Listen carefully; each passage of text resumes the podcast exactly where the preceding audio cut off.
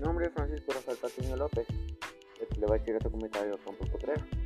Hoy les hablaré sobre eh, contaminantes primarios y secundarias y contaminantes antropogénicas. El tema está interesante porque los contaminantes primarios y secundarios son sustancias puras compuestas por la presencia en el medio ambiente. Por ejemplo, el agua, aire y tierra. La contaminación tanto primaria y secundaria es uno de los retos ambientales de todo el mundo moderno. Y el contaminante antropogénico es uno de los riesgos que más preocupan las entidades ecologistas.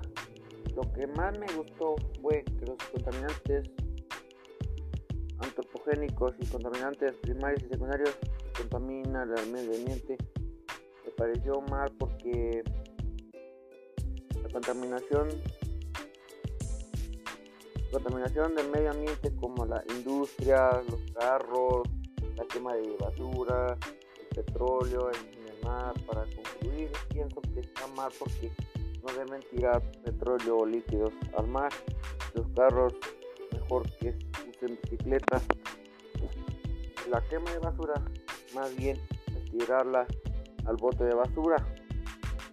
Muchas gracias atención. Les invito a seguirme a mi canal que se llama Alteración Antropogénica. Hasta pronto.